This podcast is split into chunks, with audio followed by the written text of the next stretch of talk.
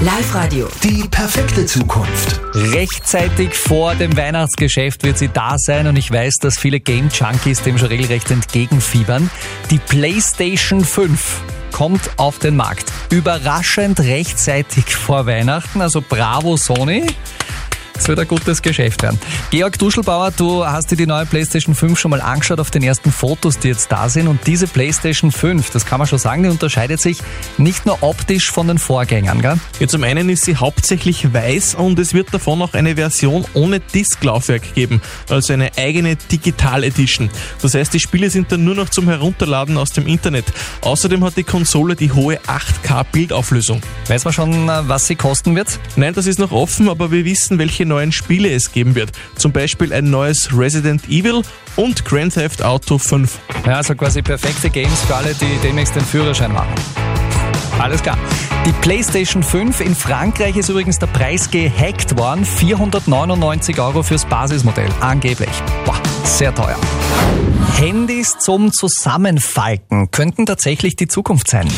Live-Radio. Die perfekte Zukunft. Vor ungefähr einem Jahr haben ja schon Samsung und Huawei die ersten solchen faltbaren Smartphones präsentiert, also Handys, bei denen man das Display zusammenfalten kann. Also zack, einmal in der Mitte durch.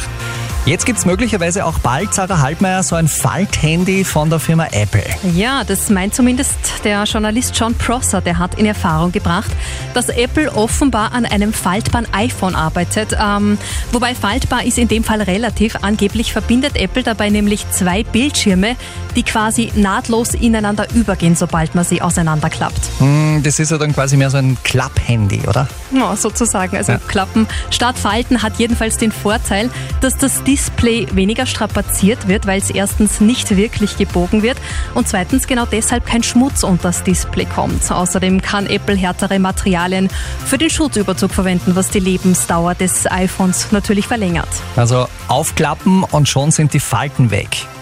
Falls das bei den Handys wirklich gut funktioniert, ich habe noch nie so eines live gesehen, aber falls das funktioniert, könnte man das wahrscheinlich auch gut in Gesichtscremen einbauen. Ja? Deckel aufklappen, Falten weg. Das könnte funktionieren. Einer der Trends in diesem Sommer, Camping. Ganz viele haben das vor, heuer, wo Wegfliegen sowieso nach wie vor ein, ein bisschen ein Risiko ist. Viele Campingplätze sind deshalb schon jetzt für den Sommer komplett ausgebucht, aber es gibt noch eine gute Möglichkeit. Quasi eine Alternative zu Campingplätzen und die nennt sich One Night Tent.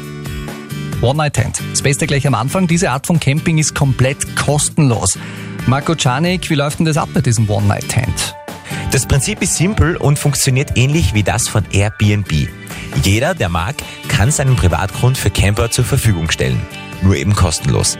Das heißt, wenn ich jetzt einen großen Garten habe und den Platz nicht nutze, kann ich mich bei One Night Tent anmelden und die Camper können den Platz dann online reservieren und bei mir schlafen. Allgemeine Altersvorgaben oder andere Vorschriften gibt es nicht. Die Regeln, die können die Grundstücksbesitzer selbst bestimmen. Mittlerweile gibt es in ganz Europa schon hunderte solcher Campingplätze. Alle Standorte findet ihr auf www.onenighttents.com. Also Zelteln in den schönsten Gärten Europas für gratis. Wow, coole Sache. Mit einem Stift etwas auf einen Zettel schreiben in Handschrift. Irgendwie total retro 2020. Manche sagen ja auch, dass die Handschrift langsam ausstirbt. Aber offenbar ist das Gegenteil der Fall. Live-Radio. Die perfekte Zukunft. Ein Computerprogramm, ein neues, schreibt einen Text, der dann genauso ausschaut, als hätte ihn jemand mit der Hand geschrieben. Informatiker Vincent Christlein von der Uni Erlangen-Nürnberg hat das Ganze mitentwickelt. Gehen wir davon aus, dass ich einen Brief von Ihnen habe mit circa 30 Zeilen und anschließend benutzen wir dann diese Schriftproben, um ein Modell zu trainieren, was die Strichreihenfolge ungefähr wiederherstellen kann. Und dann hat man einen neuen Text und dann lassen wir das Programm äh, diesen Text generieren.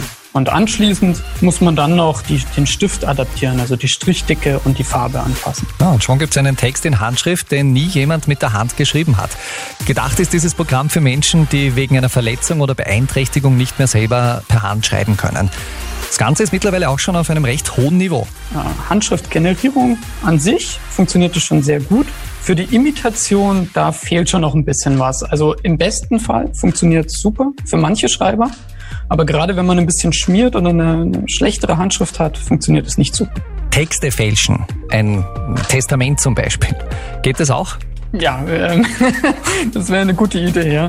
Äh, nee, aber das muss man natürlich kritisch betrachten. Also ja, es ist leichter möglich als zuvor, also das Risiko ist da. Dann hat man aber immer noch einen Druck und nicht das Originalpapier. Also da bedarf es auch noch ein bisschen an Forschung. Okay, ein Computerprogramm schreibt einen Text in Handschrift. Wie das genau funktioniert, seht ihr online auf liveradio.at.